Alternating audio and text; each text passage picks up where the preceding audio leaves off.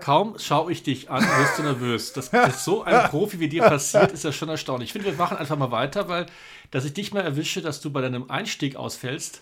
Der Witz ist, die meisten Leute wissen, und manchmal gebe ich es zu, manchmal nicht, das ist exakt der Moment, wo ich jedes Mal.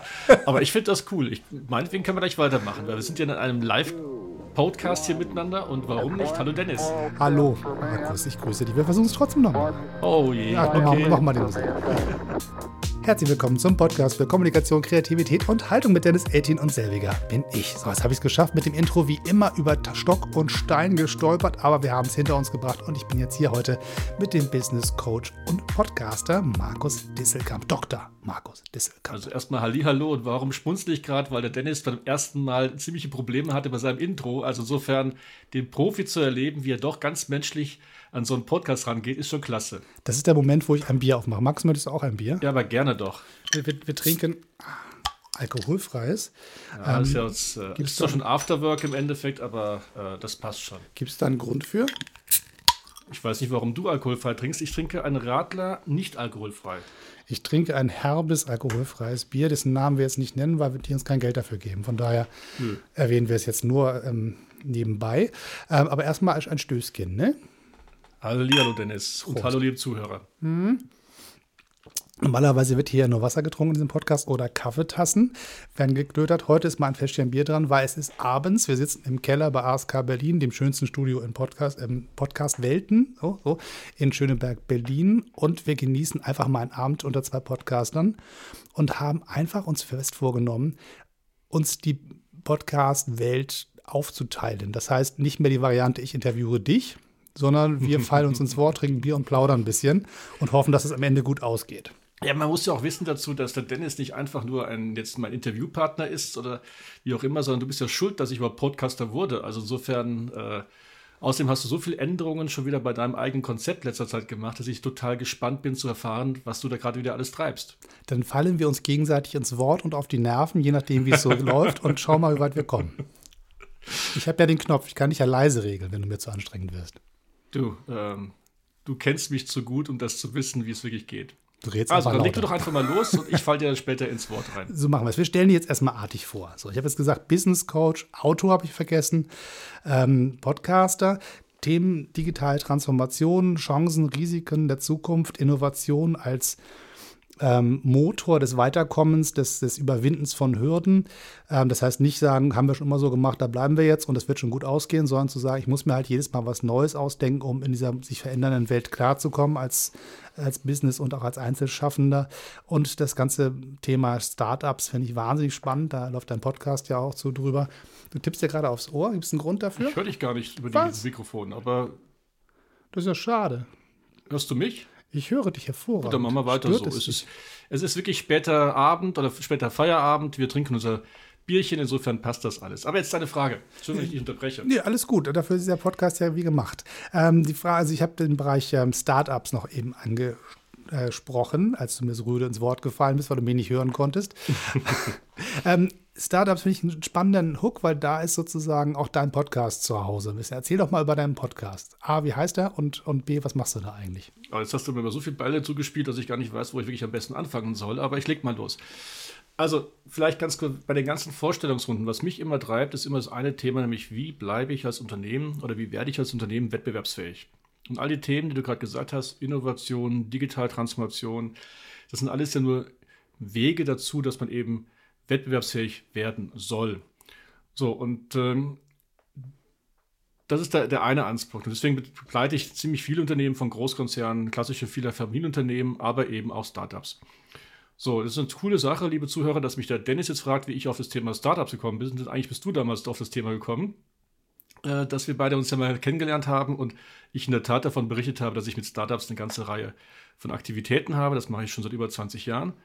Und eigentlich immer wieder bei der Frage, es kommt irgendjemand mit einer allerersten Idee, oft so wie bei mir, ich bin ja auch noch Trainer in öffentlichen Seminaren und sagt, Mensch, ich habe da eine pfiffige Idee, aber wie mache ich daraus eine Firma? Und dann haben wir uns ja gemeinsam den Titel überlegt, hast du schon daran gedacht? Und das ist quasi so ein Mini-Coaching, wo ich dann mal den Startup-Gründern mal ein bisschen so auf die, ich sage immer so schön, auf den Management-Zahn fühle, um mal zu überlegen, hat er wirklich an die kritischen Erfolgsfaktoren, die es einfach gibt im Rahmen der Wettbewerbsfähigkeit, hat er überhaupt daran gedacht gehabt? So, und das ist jetzt schon, wir haben jetzt schon die sechste, siebte Aufnahme, die Folge aufgenommen. Und das ist ganz spannend, weil man unterschiedlichste Facetten bekommt, aber es geht immer wieder um die gleichen Kernfragen, nämlich, wie sieht dein Geschäftsmodell aus? Warum soll sich ein Kunde dich verlieben? Was hast du eigentlich für eine Vision dahinter? Warum fängst du überhaupt so was Verrücktes an, ein Startup zu gründen? Und eigentlich, bis auf die letzte Frage, gilt noch all die Fragen bei jedem normalen Unternehmen. Und vielleicht ergänzend bei jedem Einzelkreativen auch. Also wenn ich jetzt sage, ich bin Fotograf Absolut. und mache mich auf dem ja. Markt, also gar nicht mit der Idee, ich will jetzt die Welt verändern, wie die meisten Startups das ja wollen, sondern zu sagen, nee, ich als Person bin mein Produkt und will mich positionieren da draußen. Durch jeder Selbstständige.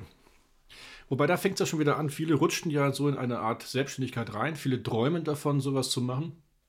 Ich hatte gerade letzte Woche wieder Fälle, wo zu mir jemand kam und sagte, zwei Fälle, wo jemand kam und sagte, ich würde ja gerne und ich mache mich jetzt selbstständig und wenn du aber hinterfragst, ist denn eigentlich wirklich da ein seriöses Konzept dahinter, eine Grundidee oder wie auch immer, dann fehlt das komplett. Jetzt schaust du gerade so erstaunt. Nee, ähm, ich, ich finde das einen total nachvollziehbaren, ähm, äh, eine total nachvollziehbare Beschreibung. Ähm, der Markus versucht gerade ein Kabel zu, zu sortieren, was hier auf dem Tisch rumliegt. Das macht nichts, das gehört Beim letzten hin. Mal waren wir hier, da hatten wir die Mama Wong und da waren auch irgendwie die Kabel erst vertauscht. Und, äh, aber cool. Also insofern. Am Ende ist die Folge draußen. Hört sie euch an. Die Kabel die stecken am Ende. An. Also, das sagt mir jeder, die wäre echt cool. Und da muss ich auch gestehen, ich bin ja selbst quasi ein Start-up-Gründer jetzt mit unserem Podcast. Und man wird von Mal zu Mal lockerer, man wird von Mal zu Mal souveräner und entspannter bei der ganzen Sache. Und bei, bei Mama Wong, also mit Tu Nu Na, das war eine total coole Aufnahme. Eine sehr beeindruckende Frau, die aus einer total kleinen Idee eigentlich was richtig Großes gemacht hat. Also wir referieren mal ganz kurz ihr Produkt. Da freute sich auch drüber. Die hat in ihrer Küche was Spannendes zusammengerührt, was total lecker schmeckt, asiatisch. Ähm, bei Mama Wong bietet sie das auch irgendwie an und hat das jetzt zur Marke gemacht und äh, ist durch die Höhle der Löwen durch und ist jetzt am Markt mit dem Ding. Ja, und ich frage sie auch, wie kommt man auf die Idee mit einem Essens-, Nahrungsmittel, äh, zu gründen, weil in letzter Zeit hast du eher mit Firmen zu tun, die, sagen wir mal, fancy Sachen machen wie Blockchain oder Social Media oder E-Commerce oder 3D-Druckbereich. Und da kommt jemand und macht einfach, in Klammern auf, einfach Nahrungsmittel und ist damit erfolgreich. Und das Unfaire war natürlich, sie hat uns die ganze Zeit von dem Nahrungsmitteln erzählt, als es, glaube ich, schon später Nachmittag war. Und wir hatten eigentlich tierischen Hunger und mussten also zuhören, wie sie von ihren Marinaden schwärmte. Sie hat auch nichts mitgebracht. ja, das hätte sie mal also machen ist, äh, sollen. Also jeder nächste Gast, der zu uns eingeladen wird, bringt bitte nicht nur Bier mit, wie wir es hier gerade haben, egal ob alkoholfrei, Radler oder normal, sondern bitte auch dann die dementsprechenden Essensnaturalien, damit wir wenigstens was davon haben. Also in diesem Podcast darf geschmatzt werden. Ich habe da kein Problem. ist alles in Ordnung. Wir sind nicht beim öffentlich-deutschen Rundfunk. Also, ähm, aber, aber sie hat auch berichtet, äh, dass man eben immer wieder auch mal hinterfragen muss, machen Sachen Sinn. Sie hat über Crowd-Investing gesprochen, was nicht ganz so funktioniert hatte. Jetzt nachher sagt jeder, klar, du warst bei der Höhle Löwen, das läuft ja super, aber da hat sie eine Menge Themen gehabt, wo sie auch mal zwischendurch, wir sagen ja im Neudeutschen sogenannte Pivots, also Wendepunkte hatte. Und die hat sie durchgezogen. Und jetzt komme ich mal auf dich zu, lieber Dennis. Du hast da auch aus dem Podcast, den ich kenne, also Fotografie als Schwerpunkt, jetzt ein ganz neues Format gemacht. Warum eigentlich? Es war so ein bisschen, ich habe über drei Jahre den D18-Foto-Podcast gemacht auf diesem Kanal. Viele von euch, die das jetzt hier hört, seid wahrscheinlich von damals noch da. Ähm, das, ich hatte das Gefühl, ich habe Fotografie nicht der Fotografie wegen für mich entdeckt, sondern wegen des kreativen Prozesses, des sich Ausdrückens, des etwas Schaffens, was es vorher nicht gab, ein, ein künstlerisches Jucken im Nacken irgendwie zu, zu, zu stillen und habe einfach gesagt, das ist halt die Kunst, die ich kann. Ich kann nicht so gut malen, ich kann andere Dinge nicht, aber das kann ich ganz gut und habe mich dann da drauf gestürzt und an, exemplarisch am Fotografieren all die Sachen gemacht, die ich gerne in der Kunst machen wollte. Und halt auch, ähm, auch ein kleines Minigeschäft aufgebaut um diese ganze Geschichte drumherum und Social-Media-Kanäle und so weiter. Und habe irgendwann das Gefühl gehabt, jetzt bin ich eigentlich fertig es, es, es fehlte sozusagen dieser, dieser Reiz, dieser Motor, das jetzt gibt man nochmal Vollgas, lass das nächste große Projekt anrollen. So, ich war so mit allen durch. Da gab es Bücher, da gab es Podcasts, da gab es Videos, da waren Seminare, alles war gelaufen und eine Ausstellung und so. Und dann sagte ich, und, und jetzt? Und dann dachte ich, aber ich mag das alles so gerne, was ich hier treibe, aber auch wenn das Thema jetzt ein bisschen zu Ende gelaufen ist, muss ich es irgendwie weiterführen. Und habe dann gesagt, dann machst du das ehrlicher, als es vorher war, weil Fotografie war quasi die Übersetzung dessen, was ich eigentlich treiben wollte, nämlich über Kreativität und Kommunikation zu sprechen. Und da in meinem Podcast ich und alle anderen auch immer gerne sagen, was ihre Meinung ist, dachte ich, das Wort Haltung gehört irgendwie mit dazu. Weil Kunst und Kommunikation ohne Haltung ist völlig sinnlos, weil man dann einfach irgendwie so, so Sachen macht ohne Ziel und, auch nicht, und, und ohne Grund. Und Haltung, meinst du jetzt im Sinne von Ethik oder was meinst du jetzt mit Haltung? Das ist breit aufgestellt. Also ich ähm, viele, viele dabei, die sich sehr politisch engagieren, die darüber nachdenken. Ähm, andere sind eher im Bereich ähm, klassische Ethik, Menschenbild und so weiter unterwegs. Und der nächste, der gerne kommen darf, ist jemand, der religiös daherkommt und sagt, aus diesem Grund sehe ich die Welt folgendermaßen und gehe mit ihr folgendermaßen um. Ähm, da bin ich offen. Ich möchte nur, dass die Leute, die etwas tun und sich öffentlich äußern, einen Grund dafür haben, der in ihnen selber verortet ist. Mhm. Warum machst du das? Warum sagst du das? Warum sagst du das so?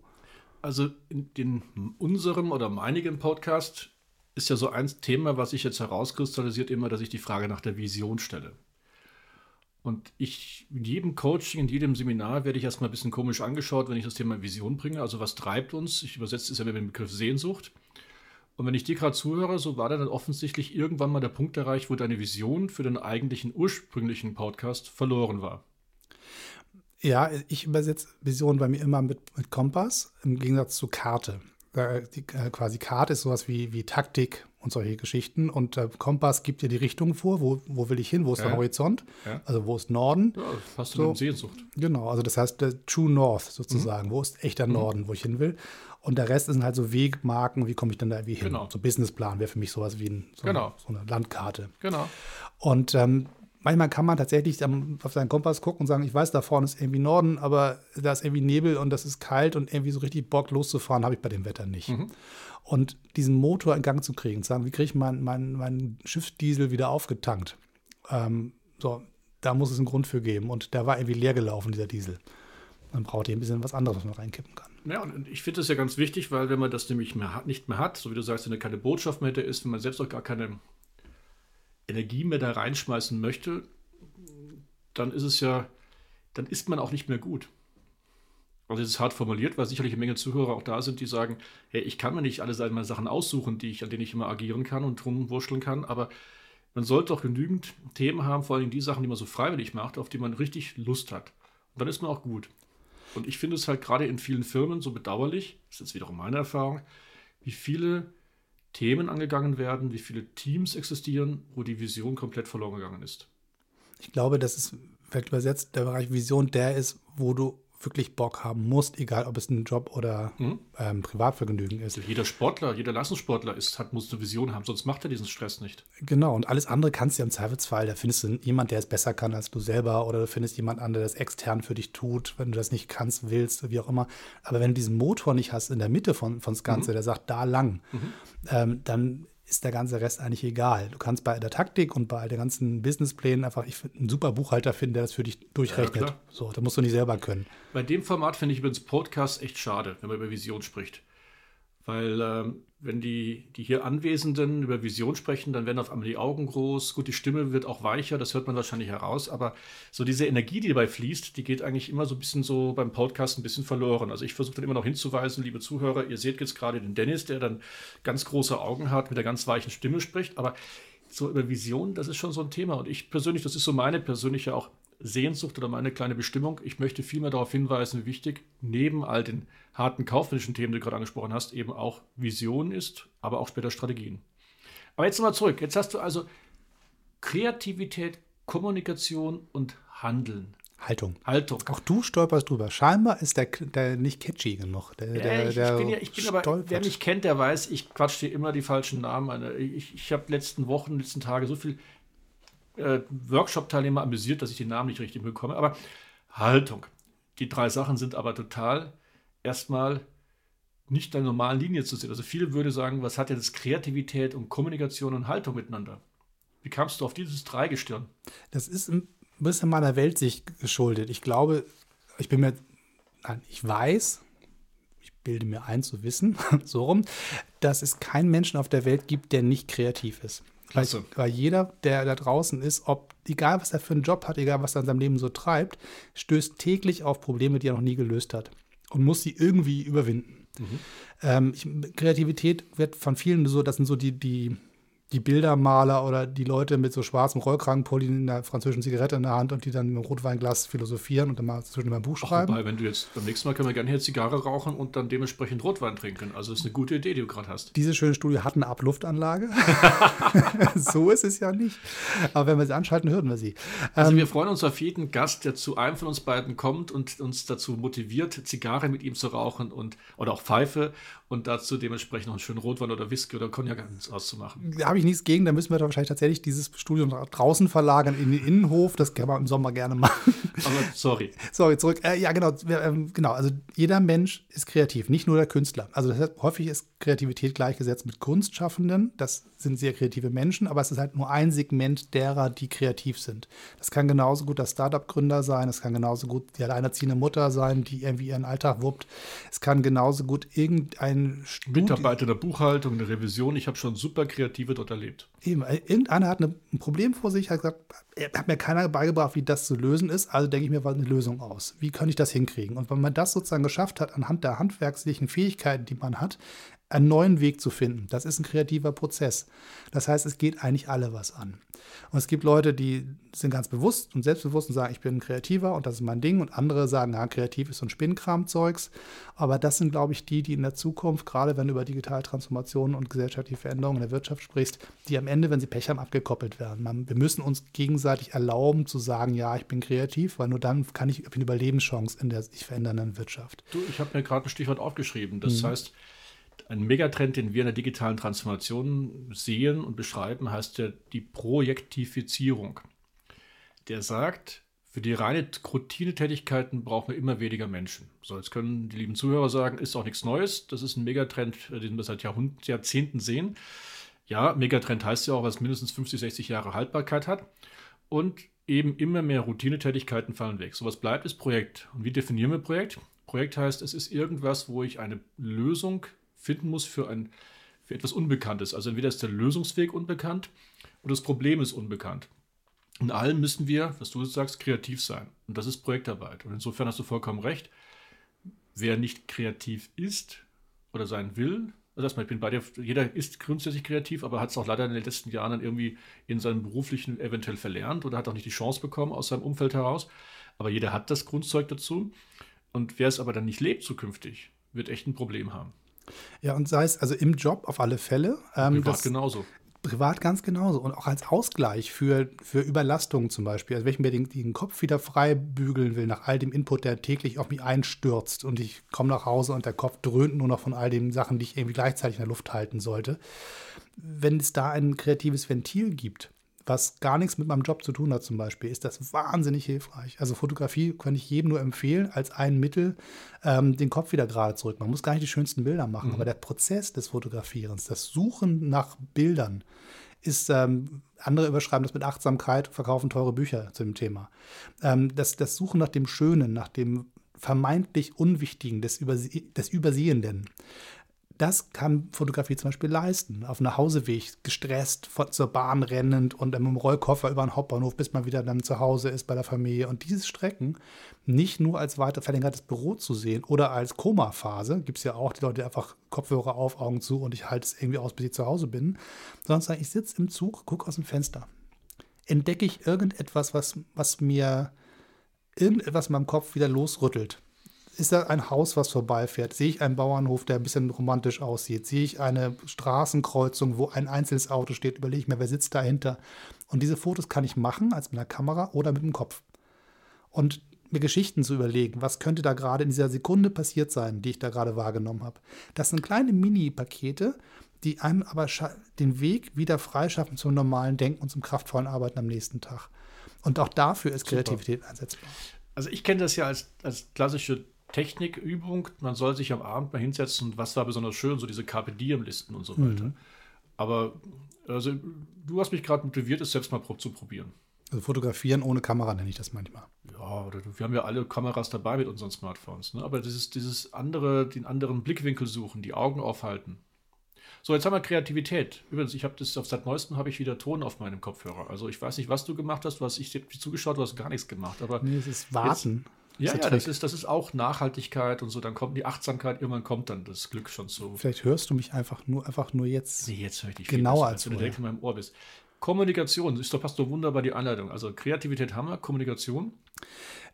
Im Prinzip eine Gesellschaft, die nicht darauf achtet, wie sie kommuniziert, geht vor die Hunde. Also wir sind ganz, ganz viele Menschen, die sich an einem sehr beengten Raum treffen und wenn wir nicht untereinander aushandeln, wie wir miteinander sein wollen, aneinander zu sagen, ich möchte von dir, dass du das tust, ich hätte gerne für mich das, so und so wollen wir das Leben organisieren, du mach bitte das, du mach bitte das.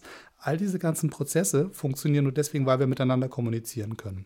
Und nicht nur instinktiv, sondern gesprochen, geschrieben, gemalt, gefilmt, was auch immer. Das heißt, die Art und Weise, wie wir uns organisieren, hängt massiv davon ab, wie achtsam wir miteinander sprechen, wie wertschätzend wir miteinander umgehen wo wir uns bewusst durchsetzen, wo wir bewusst auch äh, Konflikte vermeiden, wo wir sie wieder eingehen. All diese ganzen Aushandlungsprozesse basieren darauf, dass wir klug miteinander kommunizieren. Das ist von der Kindererziehung bis hin zum, zum Polizeioberwachtmeister, der irgendjemand mit Handschellen ins Auto stopft, ähm, immer wieder ein Kommunikationsprozess. Jede dieser Handlungen heißt, ich hier, du da, zwischen uns passiert Folgendes und so geht es jetzt weiter. Und das ist so diffizil und so, so kleingliedrig, dass es wahnsinnig spannend ist, da drauf zu gucken. Und wenn man das aus der künstlerischen Brille sieht, ist das die eine Welt, die man da sieht. Also ein Bild, was an der Wand hängt, ist erstmal stumm, ist ein, einer stellt sich davor und guckt sich das an. Und in dem Moment passiert was zwischen dem Objekt, das da aufgehängt worden ist, und der Person davor. Auch wenn der Künstler nicht im Raum ist, gibt es äh, stellvertretende Kommunikation sozusagen. Wenn der Künstler im Raum ist für eine Podiumsdiskussion, gibt es die wiederum. Und so unterschiedlich wie dieses Thema ist, so spannend ist es auch. Und wenn man Leute findet, die kluge Fragen stellen können, also ähm, meine Freundin und äh, von mir sehr verehrte junge Dame ähm, Judith Döker, die ist Schauspielerin, Fotografin, ähm, schreibt Bücher, reist um die Welt und fragt Menschen, sag mal, was, wann warst du das letzte Mal glücklich? Und kriegt da wahnsinnig spannende Antworten. Auf so eine Frage hin, ähm, mit Menschen zusammenzutreffen, die man sonst nie angesprochen hätte, mhm. zum Beispiel, ist so ein Beispiel dafür. Mhm. Oder ein Business Coach, der sagt, hör mal zu, du hast jetzt ja so und so viel Geld auszugeben, das ist dein Plan, da soll die Reise hingehen und dann zu sagen, hast du eigentlich daran schon mal gedacht? Was heißt eigentlich, wenn dein Name draufsteht, der kommuniziert ja was mit Menschen? Also warum schreibe ich Apple auf ein Telefon drauf oder auf einen Computer? Was heißt denn das eigentlich? Ist ja auch die größte Herausforderung, dann ähm, zuhören lernen, sich, sich hineinzudenken lernen und wirklich erfüllen, was der andere dir eigentlich sagen will. Also merke ich, ich hatte heute gerade wieder so einen Anruf, großes Unternehmen, sie möchten sofort von mir als Coach Best Practice Lösung. Da habe ich gesagt, tut mir leid, das kann ich nicht bieten. Ich, ich kenne sie nicht, ich weiß gar nicht, was für sie passen würde, wir müssen uns erstmal beschäftigen. Da der Spaziergang zu dir jetzt ein bisschen länger gedauert hat, dauerte auch das lange Telefonat länger und auf einmal haben wir festgestellt, dass das Problem was ganz anderes ist. Sie wollte ein Best Practice, weil sie Sorgen hat, sie sonst irgendwie ja, äh, sich zu blamieren, wenn sie da auf einmal jetzt jemanden als Coach oder Berater reinholt, der eben nicht gleich sofort die besten Lösungen bieten kann. Aber als wir es dann gemeinsam diskutiert haben, haben wir festgestellt, man müsste viel mehr mit den vorhandenen Mitarbeitern erstmal kommunizieren. Das finde ich vielleicht alle. Ich rede immer von davon, ich brauche eigentlich nur die Leuchttürme aus einem Mitarbeiterstamm. Das hat auch nichts mit offiziell Hierarchien zu tun, sondern mit sozialen und fachlichen Kompetenzen. Aber mit denen einfach mal die Situation viel mehr erarbeiten, zu verstehen, und dann geht es eigentlich viel weiter. Wir haben ja so moderne, agile Techniken wie Design Thinking, wo es auch erstmal heißt, verstehe und beobachte doch erstmal deine Problemsituation, deinen Problemfall, deine Kundschaft etc. Und dann fang bitte erstmal an, kreativ zu werden. Also eigentlich würde ich so sagen, deine Reihenfolge müsste heißen Kommunikation, Kreativität und dann der nächste Schritt. Ja, die ja, also. Ah, jetzt habe ich ihn erstaunt. Ja, ich bin da, bin da, ich kann jetzt mal, ich, ich kann jetzt die Sozialdemokratie mit drei Grundwerten runterbeten, die alle drei gleichwertig sind. Also der Witz ist ja, dass Solidarität, äh, Gerechtigkeit und Freiheit austauschbar in der Reihenfolge sind. Die sind ja gleichwertige, die sich aneinander bedingende Säulen. Ja, ja. So, deswegen ist das an der Stelle, ich will mir jetzt nicht so groß machen. Ne? Aber, aber so wie du es gerade formuliert hattest, heißt ja, ich muss erstmal zuhören, bevor ich kreativ sein kann. Ich muss erstmal Situation verstehen, bevor ich kreativ sein sollte. Also das ist für, mich eine, ja. für mich eine der ganz zentralen Erkenntnisse gewesen der letzten Jahre im Coaching. Weil auch in den früheren, also aus dem klassischen Innovationsmanagement, ist immer der erste Schritt Ideenfindung. Das ist heute überhaupt nicht mehr der Schritt, sondern sensibilisiere dich erstmal oder erarbeite dich erstmal in die Grundsituation hinein. Ja, wobei die Reihenfolge, also auch schwanken kann. Also ich kann auch übers Arbeiten, übers Machen reinkommen in ein Verständnis. Also wenn ich erst, also die klassische Variante, ich höre dir jetzt zu, eine halbe Stunde, da habe ich mir so ein paar Hypothesen aufgeschrieben, wie ich glaube, was dein Problem sein könnte. Sortiere ich dir das schön, erzähle dir was vom inneren Team und so, was man als Coach so machen kann. Ähm, oder ich fange an mit dir quasi, ähm, ich überspitze mal, wir stürzen uns gemeinsam auf einen kreativen Prozess und in diesem kreativen Prozess merkst du selber, was dein Problem ist und ich auch. Das heißt, also wir erarbeiten uns ein Problem, was wir uns ein echtes nehmen oder ein fiktives und arbeiten daran, stellen dabei gemeinsam fest, wo die Reise hingeht. Also da gibt es ja verschiedene Varianten, in welcher Reihenfolge man an was rangehen kann. Im Prinzip ist es aber immer das Gleiche. Ich muss mich selber erstmal ähm, äh, verstehen und ich kenne diesen Ruf nach, da muss ein Coach mal helfen oder ein Trainer muss da mal helfen, sehr, sehr gut, weil meistens ist das auch so ein Punkt, die Leute haben nicht die Kraft, die Zeit oder was auch immer es ist am Ende oder die Traute, selber rauszukriegen, wo das Problem ist. Häufig wissen die das schon. Die sagen es nicht oder sie, sie haben es so tief verbuddelt, dass sie es nicht rauskriegen oder so. Genau, ne? das sind ja viele Themen. Unterbewusstsein mag es verstecken oder man glaubt den eigenen Propheten im eigenen Haus nicht. Das sind viele Themen. Ich beschreibe meine Job Description immer als eine Mischung aus Thiel Eulenspiegel. Denn früher war das der Hofner, der der Einzige war, der dem König mal seine Wahrheit sagen durfte also Thiel Eulenspiegel und Domina. Und Domina insofern, ich peitsche manchmal durch lange Fragestellungen irgendwann mal die Antwort raus und ich lasse die auch nicht mehr raus. Also im Endeffekt, äh, man könnte auch sagen, höflicher formuliert, ich bin ein Zeitschenker, der den auch den Herrschaften, den Damenschaften wieder Zeit gibt, nachzudenken über das, was sie eigentlich schon längst nachdenken sollten. Aber kurzum, ich verstehe für mich, also auf anderen, auf gut Deutsch, Kommunikation und Kreativität gehen nicht ohne einander. Können wir uns darauf einigen? Absolut. So, jetzt kommen wir noch zum Haltung. Das ist die Frage nach, nach dem Warum. Ähm, das ist wenn man es rein kommunikativ betrachtet, so ein bisschen die Frage des Golden Circle zu sagen, ähm, ich verkaufe dir keinen Computer, der so eine Reihe von, von, von, von, von ja, so, so, groß ist der Monitor, so groß ist der Arbeitsspeicher, so eine lange Liste von Specs, deswegen verkaufe ich dir keinen Computer, sondern ich verkaufe dir einen Computer, der, der dein Leben verändert. Also Modell mhm. Apple. Ich, ich, verändere dein Leben und das, der Computer hat folgende Größen und kostet folgendes. Äh, Windows dreht das Ganze um und sagt dir, der Computer hat folgendes, kostet das redet aber nicht darüber, dass ein Leben verändert werden soll. Beides sinnvolle Marketingkonzepte, weil beide sind ja erkennbar erfolgreich. Aber wenn ich darüber nachdenke, wie Menschen miteinander zusammenarbeiten sollen, ihre Welt neu gestalten sollen, egal ob es große, ups, das Mikro gehauen, große oder kleine Welt sein soll, dann hat das immer einen Grund dahinter, das Warum. Und das mhm. heißt, es ist daran angelegt, wie ich die Welt sehe und wie ich glaube, wie sie besser sein sollte. Und wenn ich mit Menschen spreche, dann hoffe ich, dass in dieser, in dieser Kommunikation irgendetwas dazu führt, dass zwischen uns die Beziehung besser wird, ein Produkt entsteht, was es vorher nicht gab, wir eine Situation auflösen können, wir uns austauschen über, dass ich klüger werde zum Beispiel. Ähm, und all das würde ich nicht dann tun, wenn es mir zum Beispiel egal wäre, wie es dem anderen geht. Oder es mir egal wäre, wie der die Welt sieht. Und diese Haltung, die dahinter steckt, diese Neugier auf andere und, und Lust haben, mit anderen Leuten was zusammenzumachen, das macht mich als Person aus und daraufhin kann ich sagen, so kommuniziere ich und diese kreativen Mittel setze ich dafür ein. Und jeder bringt was anderes mit an den Tisch. Jeder kommt aus einer anderen Motivationslage heraus, aber irgendwo hat irgend, jeder so, so ein Rückgrat, wo er sagt, bis zu diesem Punkt weiche ich zurück und nicht weiter, weil hier stehe ich. Das ist bei einigen Verhandlungssache, das weiß ich, einige sind da sehr beweglich. Aber jeder hat eigentlich, wenn man ein bisschen bohrt, einen Punkt, wo er sagt, ab hier wandere ich nicht mehr weg. Hier gehöre ich hin. Das bin ich. Mhm. So, und wenn man das für sich klar benennen kann, dann hat man schon wesentlich klarer, was, was zu erzählen. Und dann machen die anderen ich Sachen auch Sinn. Ich glaube nicht nur zu erzählen, sondern generell, du bist ja dann erst auch authentisch. Und damit fängt es ja im Endeffekt alles, alles erstmal an. Ne? Aber das ist so meine, meine Punkt, wo ich dann oft das im Coaching erlebe, gerade wenn ich größere Gruppen habe von größeren Unternehmen, also mal generell Gruppen aus größeren Unternehmen.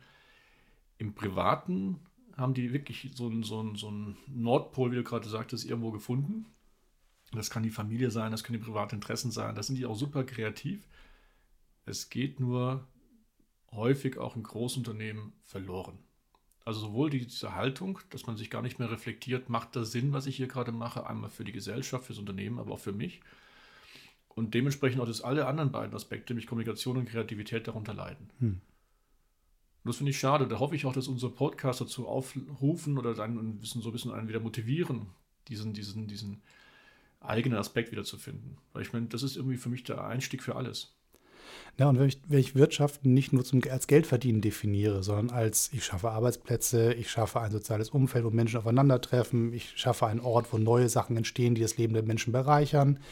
Wenn ich das so sehe, dann ist das, geht auch das nur langfristig gut aus, wenn man sagt, ich habe so etwas wie eine Haltung, ich habe eine Art, wie ich mit meinen Mitarbeitern kommuniziere, ich habe eine Art von klaren Verabredungen, ähm, ich habe den Welt um mich herum einigermaßen verstanden, in der ich mich bewege und finde neue Wege. Also ein Beispiel, was momentan in jedem Buch und in jedem Zeitungsartikel steht, ist die Firma Adidas, die sich da irgendwie in Herzogenaurach irgendwie so ein UFO gebaut hat, was anders aussieht als die restliche Region, wo sie jetzt anfangen neu zu arbeiten und sich als Lifestyle-Marke positionieren statt als Sportausrüster.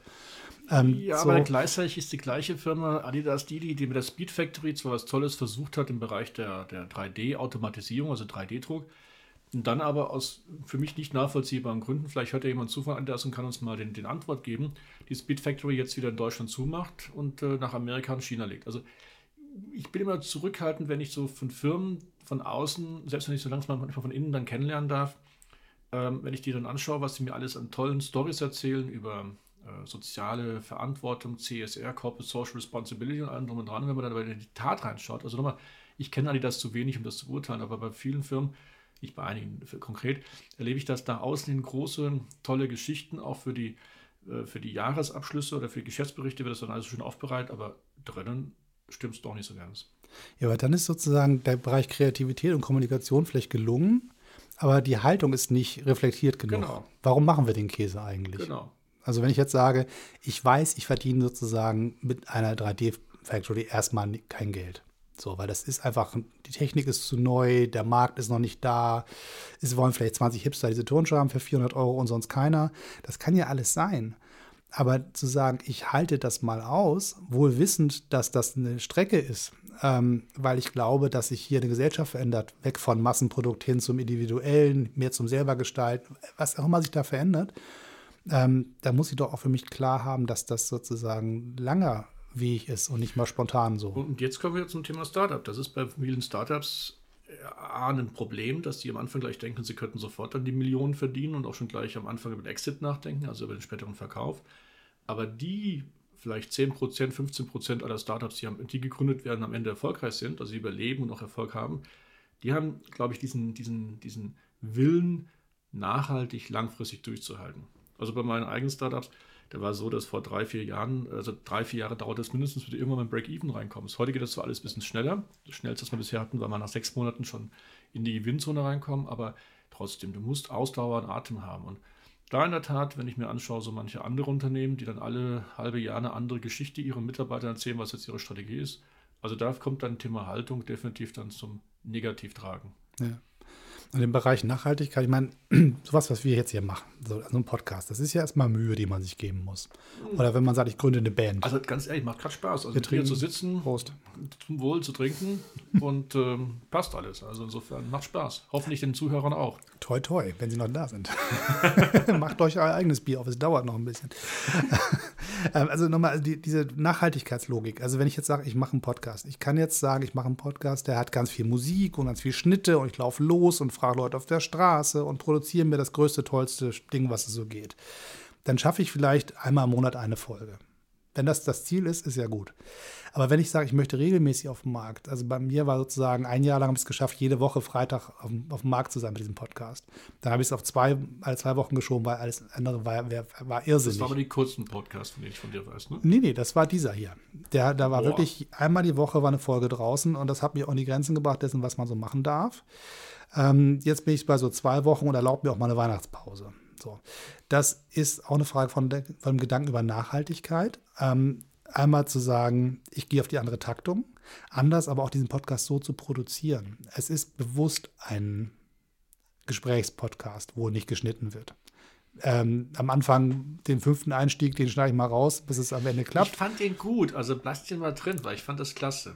Das Na, war so authentisch, das bist du. Du bist ein auch, du bist ja ein so, so netter, sympathischer, der auch mal sich erlaubt, einen Fehler zu machen. Und dabei grinste und wieder neu angefangen hat. Ich komme ja nicht drüben herum, ich mache die Fehler ja trotzdem, ob ich es zugebe ja, oder nicht. Das ist ja, das ist ja auch, der Profi zeigt dann dann, wie du es auch gemacht hast, ich habe dich tierisch irritiert und trotzdem hast du dann einmal die Augen zugemacht und das die Routine gebracht. Klasse. Das, das, freut mich. Also auf alle Fälle, ist, ist, das macht mir das Schneiden noch leichter. Gibt's noch ein Bier gleich für mich. Ja, wir müssen dann einmal ums Eck und es holen. Ähm, nein, nein. Äh, das, das, das, was ich meinte, ist, wenn ich jetzt sage, ich gehe jetzt hier richtig rein und gehe auf jeden Huster und schnippel dann rum und mach und tu, mach's möglichst hübsch und überlege, an welcher Stelle kommt welche Emotion, der richtige Musik drunter, dann habe ich mir ein, ein Monster gebaut, was ich dauerhaft nicht schaffe.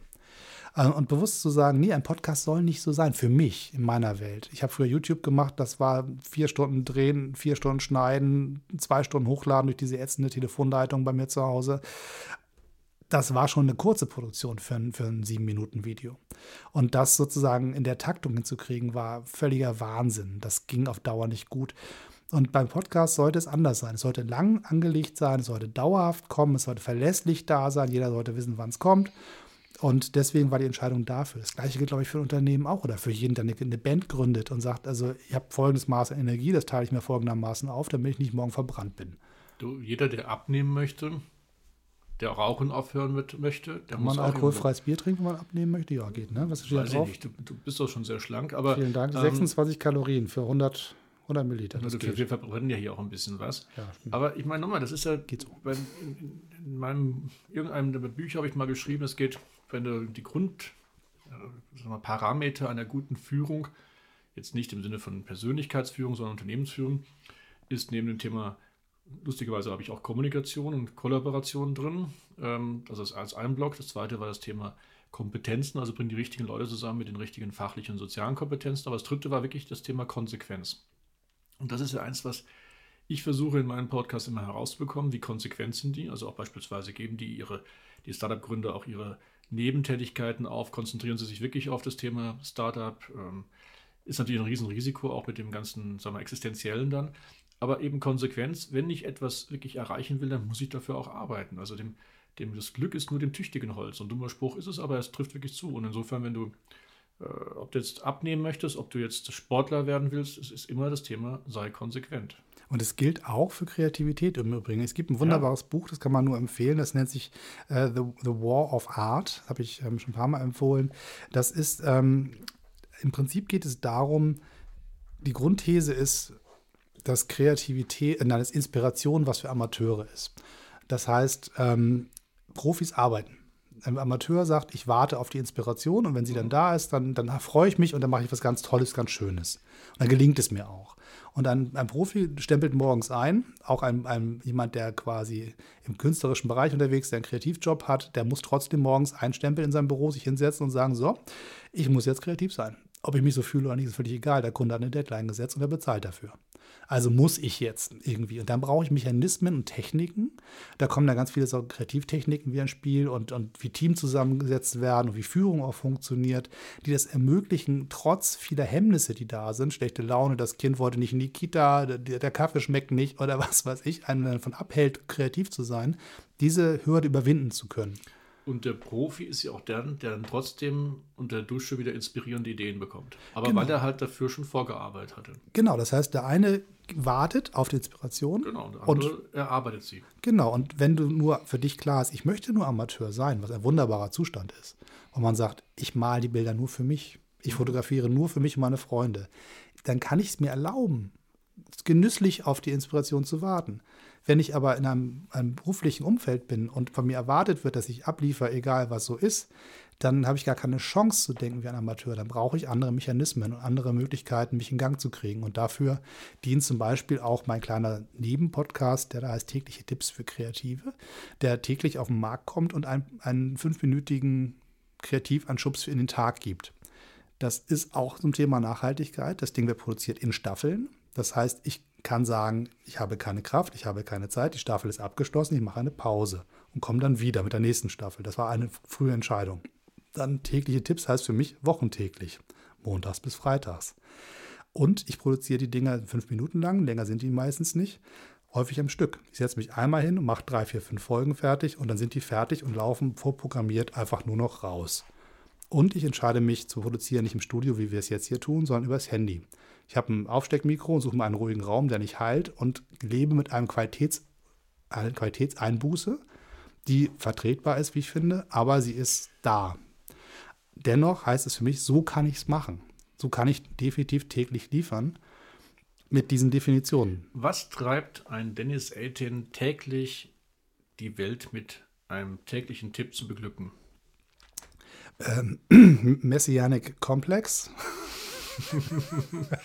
nee, man, man, könnte ja, man könnte ja auch sagen, wir Podcaster sind ja zu extrovertiert. Wir wollen der ganzen Welt was sagen, äh, was die eigentlich gar nicht interessiert. Ja, das, das, das ist wahrscheinlich so. Aber da, es gibt immer auch genug, die es trotzdem hören wollen. Die restliche Welt braucht ja auch nicht. Die können ja auch ganz andere Sachen tun. Die können alle Netflix gucken, so viel sie wollen. Das macht mir überhaupt nichts, solange irgendjemand sagt, Mensch, ich hatte heute Morgen in der U-Bahn irgendwie eine Matschbirne und wusste nicht, was ich machen soll, habe in den Podcast reingehört und der hatte eine super Idee für mich. Wenn ich das hinkriege, dann bin ich doch schon total zufrieden. Also selbst ich mit meinen paar wenigen Folgen habe schon die ersten, die zu mir sagen, Mensch Markus, das hat mir echt gut getan, im Auto das zu hören. Also das ist auf einmal wirklich eine interessante neue Wendung, die sich da für einen ergibt. Ja, du bist Wegbegleiter und du gibst sozusagen Leuten irgendwas mit, was sie vorher nicht hatten. Ja. Und nicht mal gegen Geld. Also das ist, also ich freue mich, wenn, wenn man einen Sponsor drin hat und das Ganze ein bisschen Geld bringt und es auch die Kosten deckt, ist alles schön und gut, kann man alles machen. Aber der Hörer an sich soll nicht bezahlen, finde ich. Oder die Hörerin. Jetzt mal, wenn ein guter Bekannter aus München, der Alexander Wunschel, der vor 20 Jahren mich mal versucht hat, auf Podcasten zu bringen, er ist, glaube ich, ein sehr erfolgreicher Podcaster, ähm, der hat mir vor 20 Jahren zum Thema Podcast äh, groß motivierende Reden gehalten. Ich habe überhaupt nicht angesprochen. Jetzt sitze ich selbst da seit einem Jahr und mache mit dir äh, Podcast. Ähm, wie kommt es auf einmal, dass wir jetzt auf einmal so eine schon lange vorhandene Technologie auf einmal so aktiv nutzen? Es kommen wirklich spannende Podcasts in der Zwischenzeit auf den Markt. Was ist geschehen? Es ist, es ist, es ist glaube ich, ganz verschieden. Das eine ist, glaube ich, die Technologie, die wir haben. Das heißt, das Telefon ist da und jeder hat direkten Zugang. Es gibt keine Hürde mehr, technisch daran zu kommen. Also der Piratensender Powerplay, ähm, so dass, dass da musste man irgendwie in Bayern auf dem Berg sitzen und Thomas Gottschalk mit der Antenne einfangen. So, das war eine sehr hohe, hohe technische Hürde. Ähm, früher waren die Nerds das, die die Wege gefunden, fanden oder die am Rechner saßen und ich weiß, wie es geht. So. Heute hat jeder auf seinem Telefon so eine App, die ist vorprogrammiert, die ist drauf, steht Podcast drauf, drücke ich drauf. Oh, guck mal, da ist was. Mehr muss ich nicht tun. Das macht es das eine, die eine Komponente, die, Zugang, der, der, die Schwelle zum, zum Kunden ist sehr niedrig. Und das Zweite ist einfach, ich glaube, unsere Gesellschaft hat das Bedürfnis, sich Zeit zu nehmen für gewisse Dinge. Sie, wir haben, glaube ich, zumindest geht es mir so und viele erzählen es mir auch, unglaublich die Nase voll von Twitter-Logiken und von Aufmerksamkeitsspannen eines Dreijährigen. Also wir werden permanent davon abgehalten, uns einen Gedanken zu Ende zu führen. Mhm keiner hat irgendwie die Chance, irgendetwas mal fertig zu kriegen, irgendetwas zu Ende zu denken, weil immer irgendwas dazwischen kommt. Und Podcasts bieten diesen Raum. Man kann das nebenbei tun, man muss sich nicht sozusagen vor den Bildschirm setzen und gucken. Keiner hört dir zu, außer, also keiner kriegt mit, was du da hörst. Das heißt, die ganzen Bereiche von ähm, Self-Help, von, von ähm, gibt es da noch einen, der so ein Problem hat wie ich oder der sich für irgend so ein schräges Thema interessiert wie ich. Ich muss es niemand erklären, was ich da mache. Und diese hohe Nähe über den Kopfhörer hat auch was sehr Intimes. Die Menschen lassen dich sehr in ihr Leben ran über diesen direkten Audiokanal. Und wenn sie das nicht wollen, dann ziehen sie die Stöpsel aus dem Ohr und ziehen weiter. Und du machst dann für andere was. Aber wenn sie dich reingelassen haben, dann ist diese Vertrauensbasis wie geschaffen. Und dadurch wirst du langfristig angedockt und man hat nicht sowas wie Klickzahlenlogiken, sondern ich mag dieses technische Wort nicht, aber es beschreibt es ganz gut, die Engagement-Tiefe. Mhm. Das heißt, wie sehr lässt man sich auf diesen Podcast ein? Und ich kenne Podcasts von, von Zeit Online, die dauern acht Stunden, da unterhalten du, sie sich. Ich, ich habe mir sogar dabei. wirklich den Ulrich Wickert fünfeinhalb Stunden angehört. Den zwölf Minuten wahrscheinlich auch. Der war, den, den habe ich mir dann später angehört. Also ich komme noch zum dritten Punkt. Ich finde deine beiden total spannend, warum, aber ich habe noch einen dritten gerade mit dem Beispiel Zeit oder auch den, den Steingarts hier aus Berlin, das sind ja auch Formate, die erst relativ neu da sind. Und wir in der, in der Strategielehre sagen immer, die Disruptionen kommen ja nicht aus, äh, aus vorhandenen Geschäftsmodellen, sondern immer mal neue Geschäftsmodelle. Und meistens sind es nicht die Technologien, die wir das treiben, sondern eben dieses Geschäftsmodell. Also ich habe was gefunden, was für einen Kunden einen neuen Mehrwert generiert. Und für mich war das genau dann der Moment, wo du hast recht, ich sitze dann im Auto und langweile ich mich über dann irgendwelche schlechten äh, Radioprogramme. Aber dann so Podcasts zu haben, wo man sich wirklich hineinsteigern kann, Engagement, klar. Aber es gab eben jetzt auch erst seit ein paar Jahren wirklich Formate, wo ich dann sagte, da habe ich Spaß dran. Ja. Und das ist eigentlich so eine Kernbotschaft, die wir bei allem haben. Das Smartphone, als es 2007 kam von iPhone, äh, von, von, von Apple mit dem iPhone, das war ja technisch nichts Neues. Das war schon seit mindestens zehn Jahren auf dem Markt. Aber die waren das Erste, die das dann umgesetzt haben. Und deswegen Disruption. Der Clayton Christensen, der jetzt gerade vor zwei Tagen gestorben ist, der alte bekannter Vordenker in diesem ganzen Bereich, der sagte immer schon, Disruptionen kommen nicht einfach aus, einem, aus einer Technologie, sondern kommen aus neuen Geschäftsmodellen, vorwiegend für neue Kundengruppen. Und das ist auch was Spannendes. Wir erreichen ja mit Podcasts auf einmal Kundengruppen, die früher eigentlich, die haben kein Fern, kein, kein, kein, äh, na, wie heißt es, keine Tagesschau mehr angeschaut, die haben keine Tageszeitung mehr gesehen, aber die erreicht man auf einmal mit dem Podcast. Und lustigerweise, man denkt natürlich immer so an den Zeit-Podcast, man denkt an Apple, die Großen auf dem Platz. Aber all diese Trends entstanden aus ähm, einem anderen meiner Lieblingsthemen, User-Generated Content. Also die ersten Apples entstanden von, von, von Beknackten, die in der Garage geschraubt haben, weil sie sagten, die Dinger, die ich da kaufen kann, die können das nicht, was ich will. Mhm. Also baue ich es jetzt selber. Ein YouTuber ähm, protestiert gegen das langweilige Fernsehprogramm. Ein Podcaster sagt, Mensch, Radio könnte doch viel mehr, also mhm. mache ich es halt selber. Mhm. Und daraus entstehen gewisse Trends und gewisse Bewegungen und mhm. dann häufig setzt sich dann irgendwie was Corporate-mäßiges oben drauf und, und reitet es weiter. Also die Zeit ist nicht der, der Entdecker des Podcasts, Nein, sondern die haben festgestellt, das funktioniert für unsere Leute. Da können wir uns draufsetzen. Also Innovationslehre sagen wir dazu, dass ähm, da gibt es eine tolle Theorie von, auch ein wunderbares Buch, wenn du schon Bücher empfiehlst, dann empfehle ich auch eins von Malcolm Gladwell, The Tipping Point. Der beschreibt da drin, wie überhaupt Modetrends, aber auch Krankheiten, Epidemien sich verbreiten. Es sind immer ein paar wenige, die was anstoßen, meistens die Außenseiter, klar, die stoßen mhm. irgendwas Neues an. Und dann kommt aber irgendwann diese kritische Masse, eben der Tipping Point, ein Wendepunkt, wo dann auf einmal es Mainstream wird. Gut, für mich, ich wurde erst über Mainstream für Podcast erreicht. Ne? Und du wurdest wahrscheinlich schon früher erreicht. Insofern, das sind diese beiden Klassen. Aber es ist immer dieser Einstieg über irgendwo ein Underdog oder irgendeinen, der dann eben einen neuen Trend hervorruft. Aber wichtig sind trotzdem dann diese Breite, wenn es wirklich dann sich der Rollout kommt, wenn wirklich diese Breite reinkommt, diese kritische Masse, da brauchst du dann auf jeden Fall spannende Geschäftsmodelle, weil sonst geht es nicht. Ja, irgendwann muss halt einer wie Apple sagen, wir glauben, da gibt es genug Beknackte, die so ein Ding selber machen wollen, genau. also brauchen sie eine Plattform. Genau. So. Ähm, klar, aber ich, ich, ich habe schon als Schüler in der Schule äh, quasi mit die Schulleitung belabert, dass ich in der Pausenhalle die eingebaute Tonanlage hijacken durfte für eine lange äh, Mittagspause, um da meine eigene Radioshow zu machen. Das musste vorher zu Hause auf Kassette aufgenommen werden oh, und da eingelegt werden und auf den Knopf gedrückt werden während der Viertelstunde Mittagspause. Das war ein harter Kampf, dass man es machen durfte. DSR Radio hieß das damals. Dennis, Sven und äh, DST, Dennis, Sven und äh, Timo. Schönen Gruß, falls ihr das nicht hört. Ähm, da haben wir einfach unsere Lieblingsmusik gespielt und zwischendurch Quatsch erzählt. So. Und ähm, das sind so Sachen. Das also du hast auf das Medium Podcast richtig gewartet. Ich habe darauf gewartet. Ich wollte zu Hause sitzen. Also ich hätte auch wahrscheinlich irgendwann mir so einen VW-Bus gekauft mit Antenne auf dem Dach und wäre quasi an der GZ vorbeigefahren. so. Also irgendwie, es ist so ein, so ein, so ein, so ein es ist so ein natürlicher Weg, zumindest wie ich die Welt gerne wahrnehme, ist über Audio. Ich mag gerne Musik. Ich habe mir meine, meine Abiturgeschichten selber auf Band gelesen, die ich auswendig lernen musste und mir auf, auf dem Walkman selber angehört, meine eigenen Wiederholungen quasi selber produziert, weil ich es nicht kaufen konnte. Ich wollte dieses Thema erklärt bekommen, habe es einmal selber erklärt und habe es mir 20 Mal angehört und dann konnte ich es. Das war so mein Weg. Andere sitzen dann da und lesen den Text mit dem Textmarker und schreiben daneben Notizen und das ist so mein Kanal. Und es passte so genau, als das dann endlich ging, war es klar, das willst du tun. Also das, das Schöne, was kann es doch nicht sein, dass wenn du sagst, ich habe hier irgendwo ein Bedürfnis für mich selbst und wollte es gelöst haben. Ne? Ich meine, auch bei den Startups, die wir jetzt hatten, da waren einige dabei.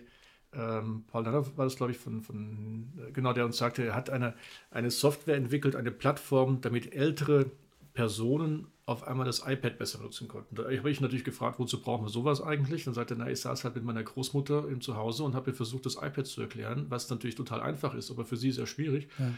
Und auf einmal hat er eine ganz neue Idee gehabt, einfach ein Bedürfnis für diese ältere Dame zu lösen, nämlich mit einer Plattform. Ich glaube, da kommen die meisten großartigen Ideen her.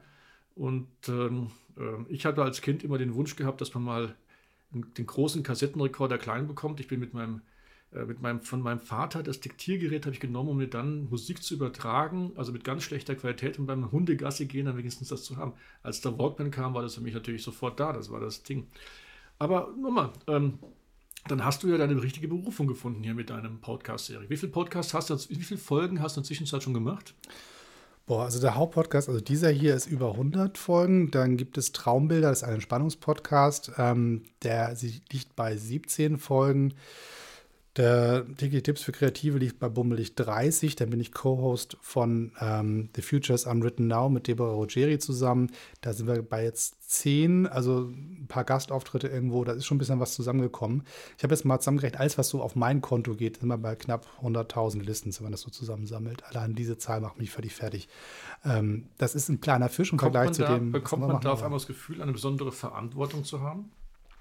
Nicht mehr als bei, bei den ersten drei, die reingehört haben. Also das erste Mal Verantwortung habe ich wahrgenommen, als mir jemand ein, eine E-Mail schrieb auf meinen Traumbilder-Podcast, die mir beschrieb, wie sie als jemand, der eigentlich sehr krank ist, aber trotzdem arbeiten muss, diesen Podcast in der Mittagspause nutzt, um heil durch den Tag zu kommen. Diese Entspannungsphase. Und ich dachte, wenn jemand sich darauf einlässt und mir dieses Vertrauen schenkt und mir das auch noch schreibt, dann muss ich mir Mühe geben. Dann kann ich mal ein bisschen, ein bisschen lax sein, ein bisschen, ein bisschen spaßig oder mich mal verstolpern beim Versprechen. Aber die Haltung muss die richtige sein und ähm, ich muss versuchen, Themen zu finden, die ich selber spannend finde, weil ich dann glaube, dann sind, werden es auch gute Folgen. Also jetzt habe ich ja versucht, dich in einen, in einen, in einen äh, Irrweg zu führen, aber es hat nicht geklappt. Ne? Ich wollte mal schauen, wie weit du selbst auf das Thema Haltung reagierst. Ich habe einen anderen Begriff genommen, aber du bist da sehr authentisch für dich selbst. Ja, es ist, ich denke auch schon ein bisschen länger drüber nach. Es ist auch kein, also es ist ja ein Prozess. Also ich denke ja beim Sprechen. Also wenn man dann 100 Folgen gesprochen hat, a eine Stunde, so, dann kommt ja ein bisschen Denken zusammen und ein gewisses Bild hat sich da sortiert, was vorher eher nebulös war, was sich da auf der Strecke irgendwie so ein bisschen entwickelt hat. Ja, verstehst du auch meinen Ansatz beim Business Coaching. Ich lasse die Kunden, die Mandanten auch gerne reden und dabei bekommen sie die besten Ideen. Also doch wieder Kommunikation als Basis für Kreativität. Ich nehme das jetzt einfach mal als, als persönliches Motto gerade für mich heute mal mit. Ich weiß, dass du den gesunden Dreiklang von den drei Faktoren siehst, aber ich fand das jetzt ganz spannend, mal für mich das Thema Kommunikation vorzulagern auf die Kreativität. Guck mal, da erkennt man jetzt A, den Profi-Coach und B, den Profi-Podcaster, weil die Uhr bei uns Richtung eine Stunde läuft und ich einen Abbinder brauchte und jetzt hast du die mir geliefert. Hervorragend, so machen wir das. Ja. Markus, ich finde, wir sollten einmal noch mal große Werbung machen für deinen Podcast, der da heißt Hast du schon daran gedacht? Gefunden werden kann auf allen Podcast-Plattformen. Ähm, deine Homepage heißt disselkamp.de, Nee, richtig? Punkt .com, .com. com. Das andere ist ein sehr sympathisches Möbelhaus, aber ich bin Disselkamp, E D-I-S-S-E-L-K-A-M-P.com. Genau. Falls ihr da irgendwelche Tische und Stühle angeboten bekommen habt, seid ihr verkehrt, ihr müsst dann zu der anderen Homepage gehen. Markus, ich freue mich sehr, dass du dir Zeit genommen hast, mit mir ein Bier zu trinken. Ich Ich hoffe, das danke dir. wiederholen wir bei Gelegenheit. Gerne. Spätestens, wenn du einen Podcast aufnimmst, dann wechsle ich den Stuhl und drücke nur auf die Aufnahmetaste. Ja, aber ich würde sagen, du, so, uns, so sind es auch meine Podcasts. Die sind ja auch sehr interaktiv und äh, ich habe wieder viel von dir gelernt. Dafür danke ich dir natürlich sehr besonders. Ich danke dir, dass du dich eingemischt hast und dich nicht zum Interview hast äh, zurücklehnen. Als frag du mal, ich antworte dann. Das war sehr schön, hat Spaß gemacht. Ganz in, deinem, in unserem Sinne. Danke dir. Ihr da draußen, bitte seid so nett, ähm, kommuniziert weiter, was wir getrieben haben. Also, kommt, entdeckt bitte auch den Podcast von dem Markus. Ähm, abonniert diesen Kanal, abonniert all die anderen Podcasts, die wir erwähnt haben im Laufe dieser Strecke. Es waren ja noch ein paar, die da zusammengekommen sind. Und im Zweifel einfach auf dennis18.de vorbeisurfen. Da findet ihr sowieso alle Links zu allen den Dingen, über die ich da gesprochen habe. Und den Markus verlinke ich da auch nochmal artig. Das gehört sich so. So, bis dann, bis zum nächsten Mal. Tschüss und immer schön weitermachen. Tschüss, tschüss. Tschüss, tschüss.